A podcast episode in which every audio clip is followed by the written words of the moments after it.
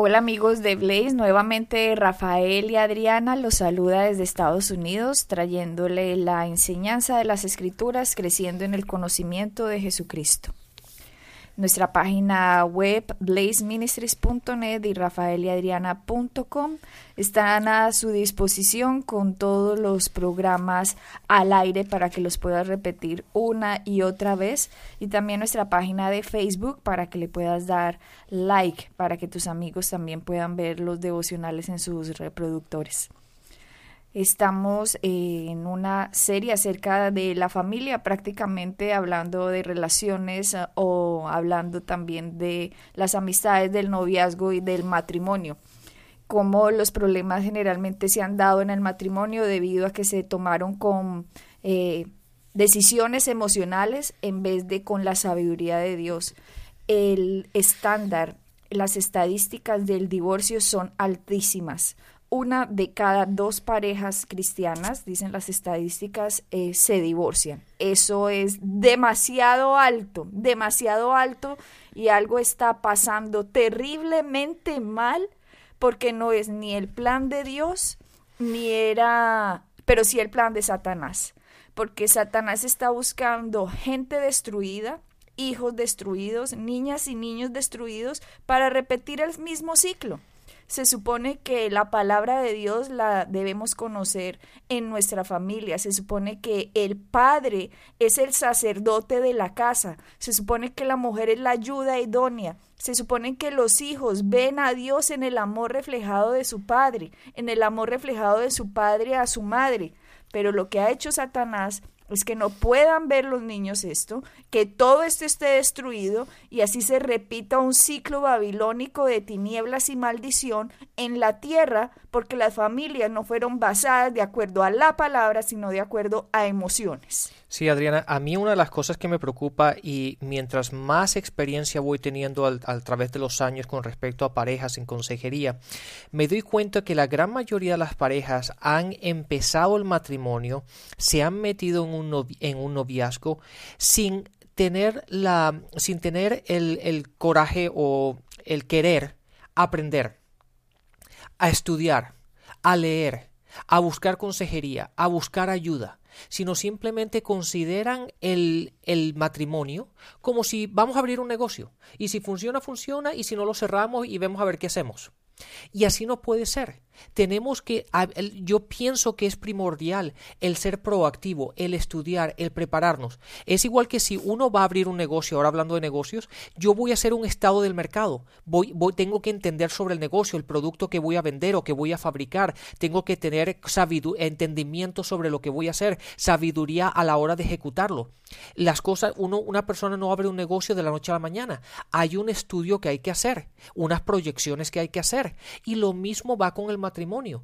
Yo creo que es fundamental el prepararse, el saber en lo que uno se está metiendo, el tener el mayor conocimiento posible, el leer libros, el ir a conferencias, el buscar consejerías. Eso es sabiduría y eso es prepararse para el éxito.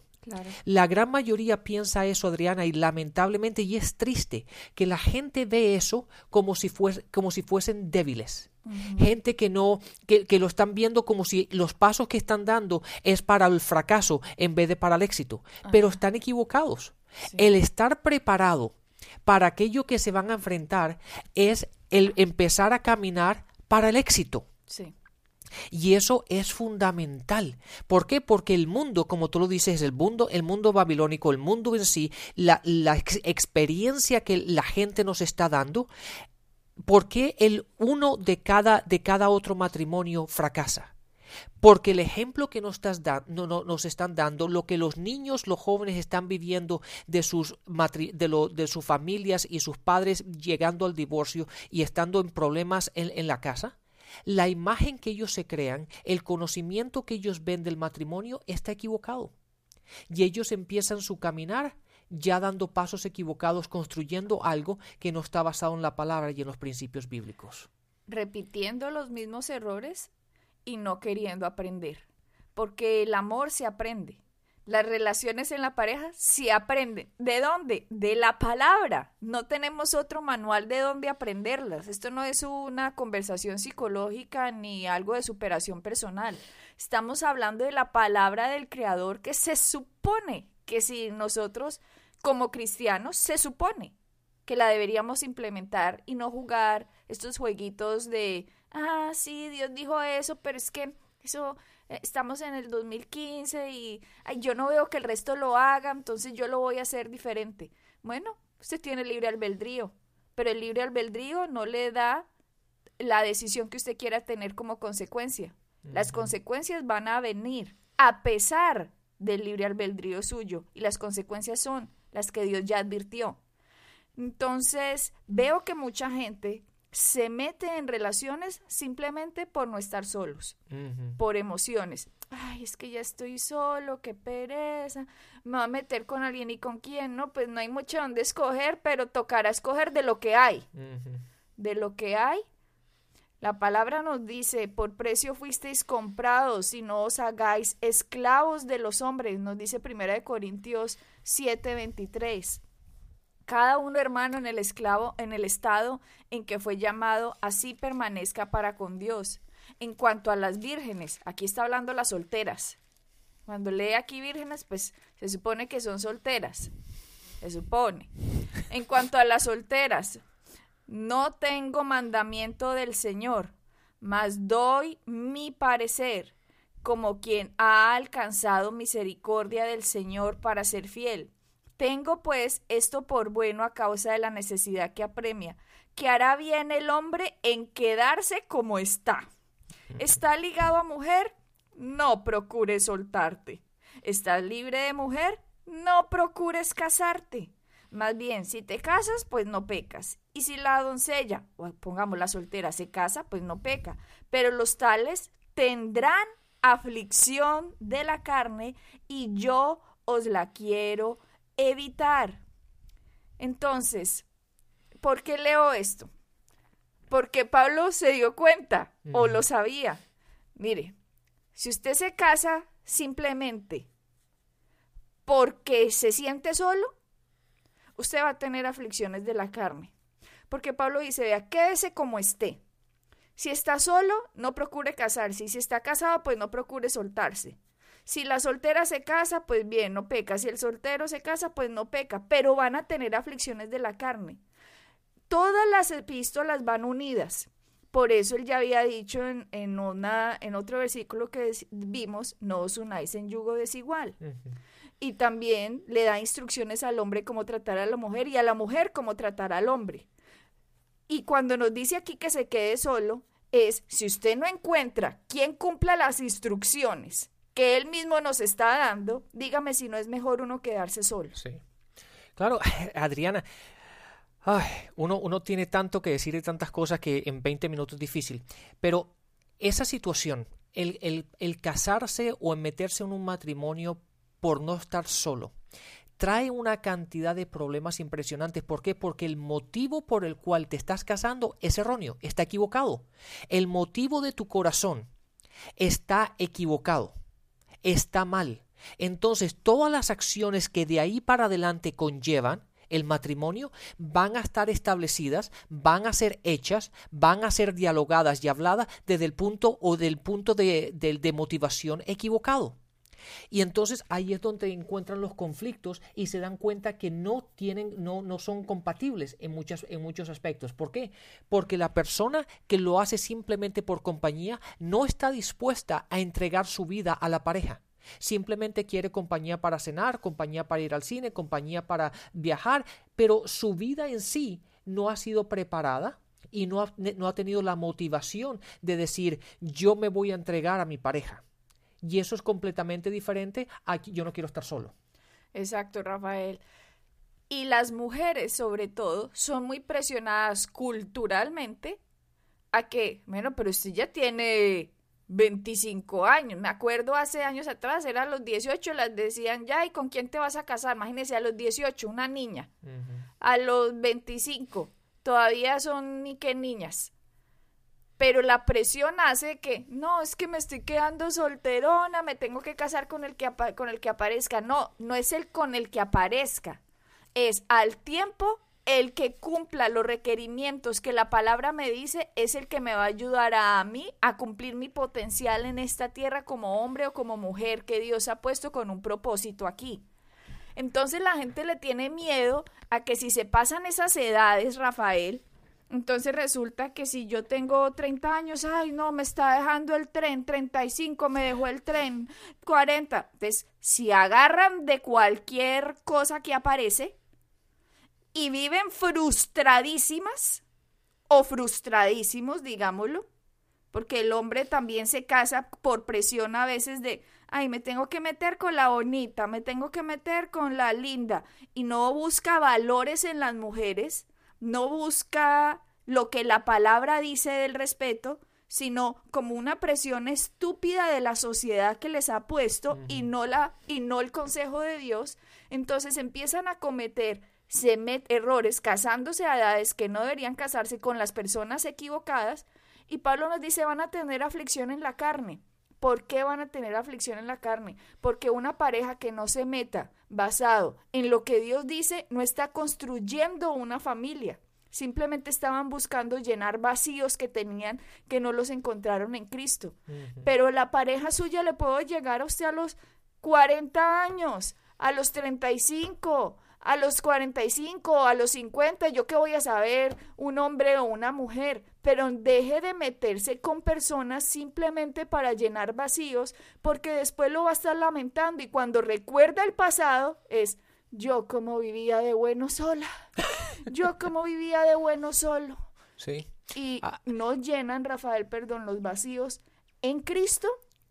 Creen que otra persona se los va a llenar y resultan sufriendo, llorando, pensando, ¿qué he hecho? Claro, esa, esa es una de las mayores desilusiones de la gente cuando se casan por los motivos equivocados. Yo una pregunta que suelo hacer es la siguiente, porque si ellos no pueden contestar esta pregunta, más vale que se lo piensen. La palabra nos dice en Génesis 2.24, dice, por lo tanto dejará el hombre a su padre y a su madre, y se unirá a su mujer y serán una sola carne.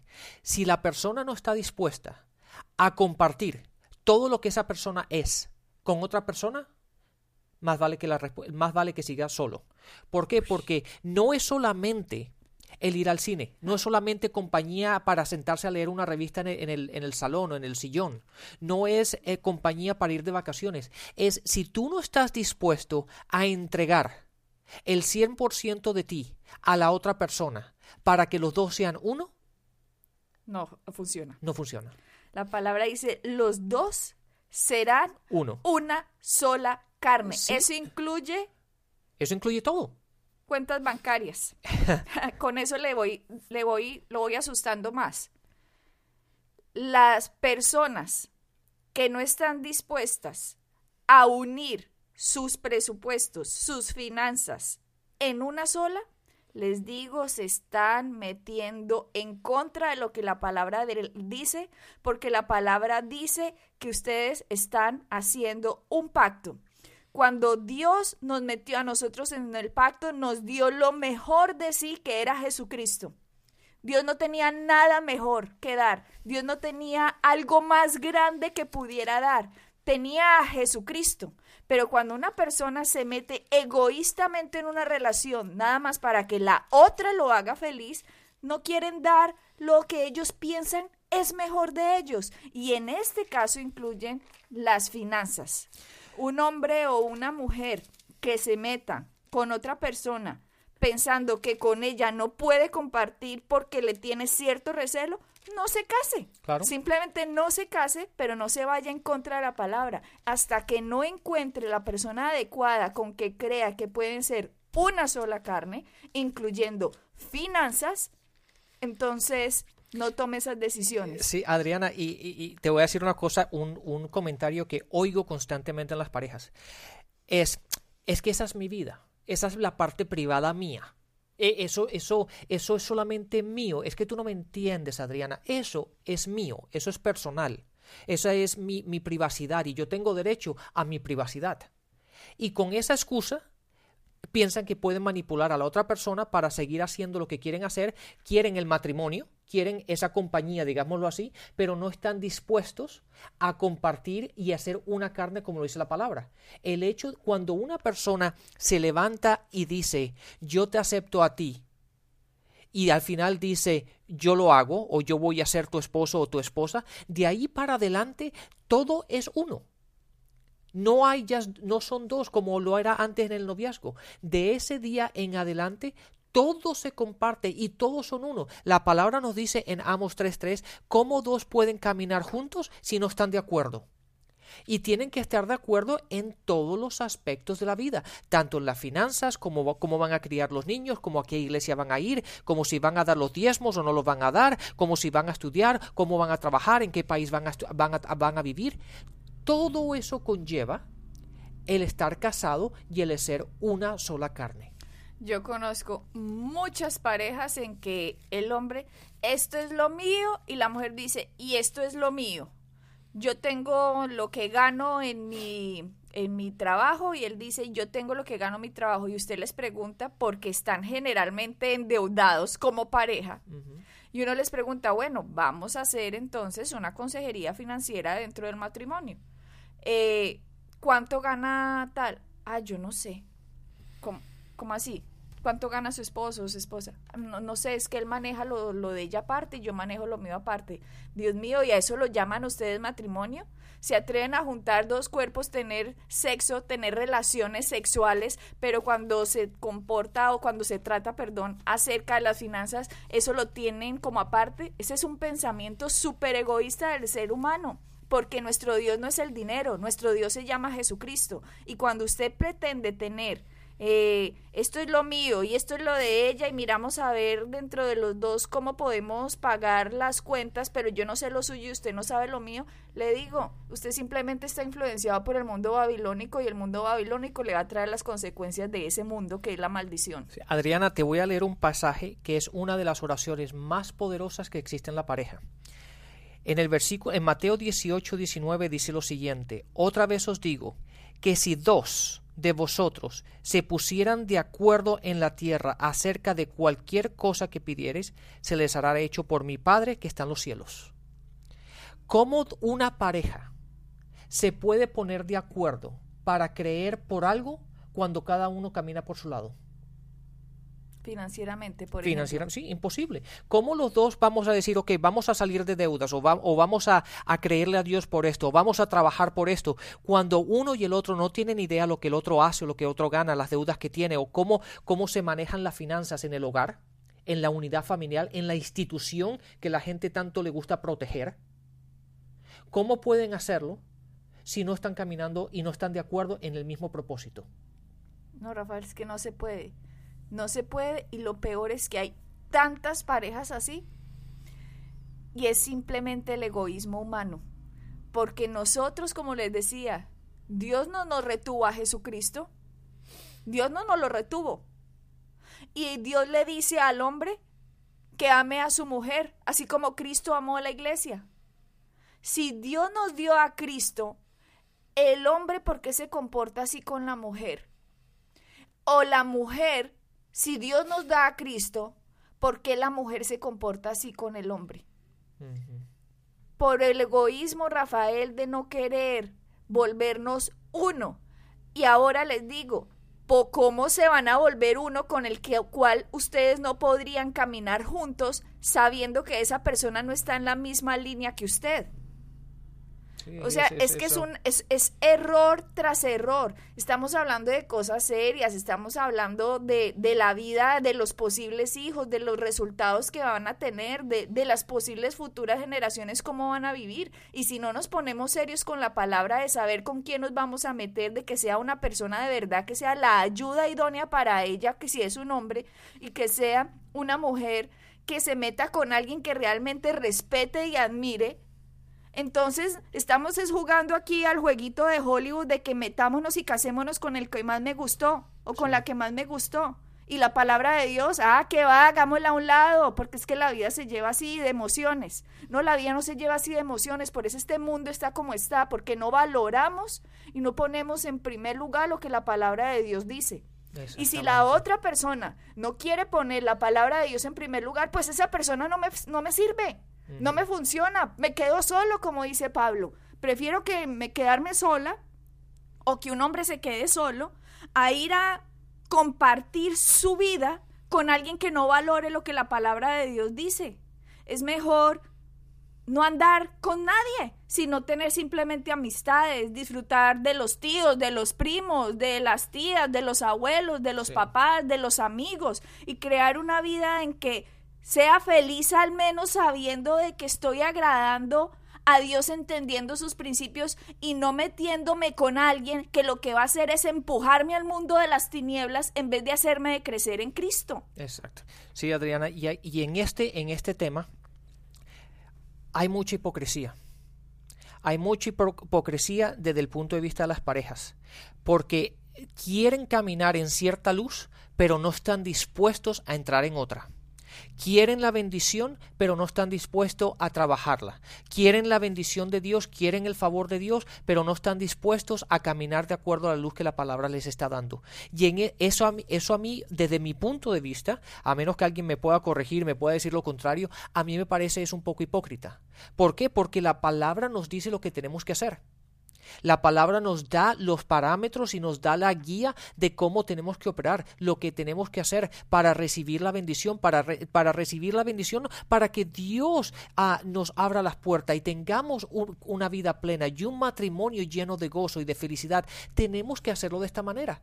Pero tristemente la, la gran cantidad de parejas hoy día están sufriendo, tienen cantidad de temores y les da miedo enfrentarse a la realidad pero lo mejor es, es enfrentarla, hacer los ajustes y empezar a cambiar.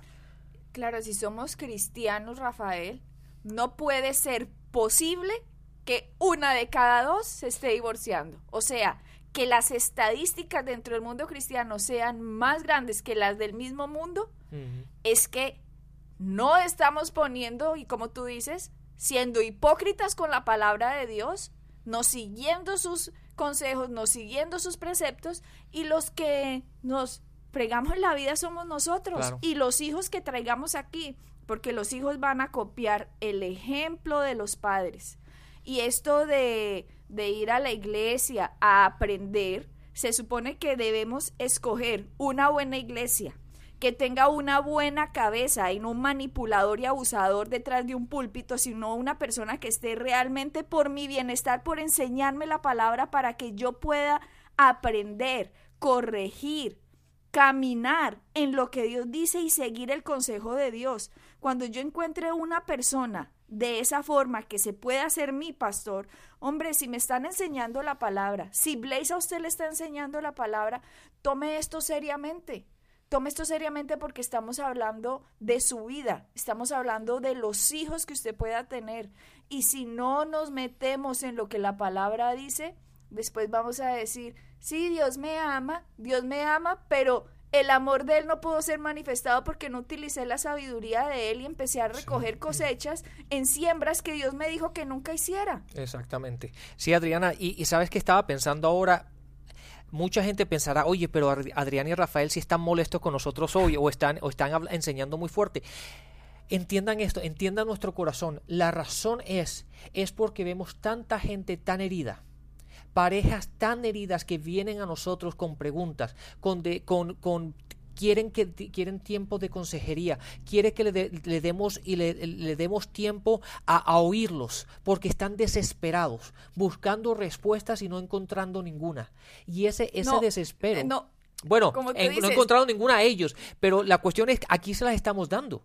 Le estamos dando y cuando le damos consejería le damos respuestas. La respuesta de la palabra y muchos dicen sí, pero. Pero ahí está el problema. El sí, pero es el problema. Pero hasta que no quite su pero y sea manso a la palabra, aquí no vamos a avanzar en nada. Exacto. Y es por eso, es por eso que la gente que nos está oyendo dice, no, no estamos molestos. Lo que queremos es que la gente viva en la paz de Dios, caminando en el favor de Dios, desarrollando el llamado que cada uno tiene y viviendo la vida matrimonial, en la unidad familiar como debe ser de acuerdo a las escrituras. Rafael, yo, como tú dices, no estamos molestos, pero yo sí estoy urgida.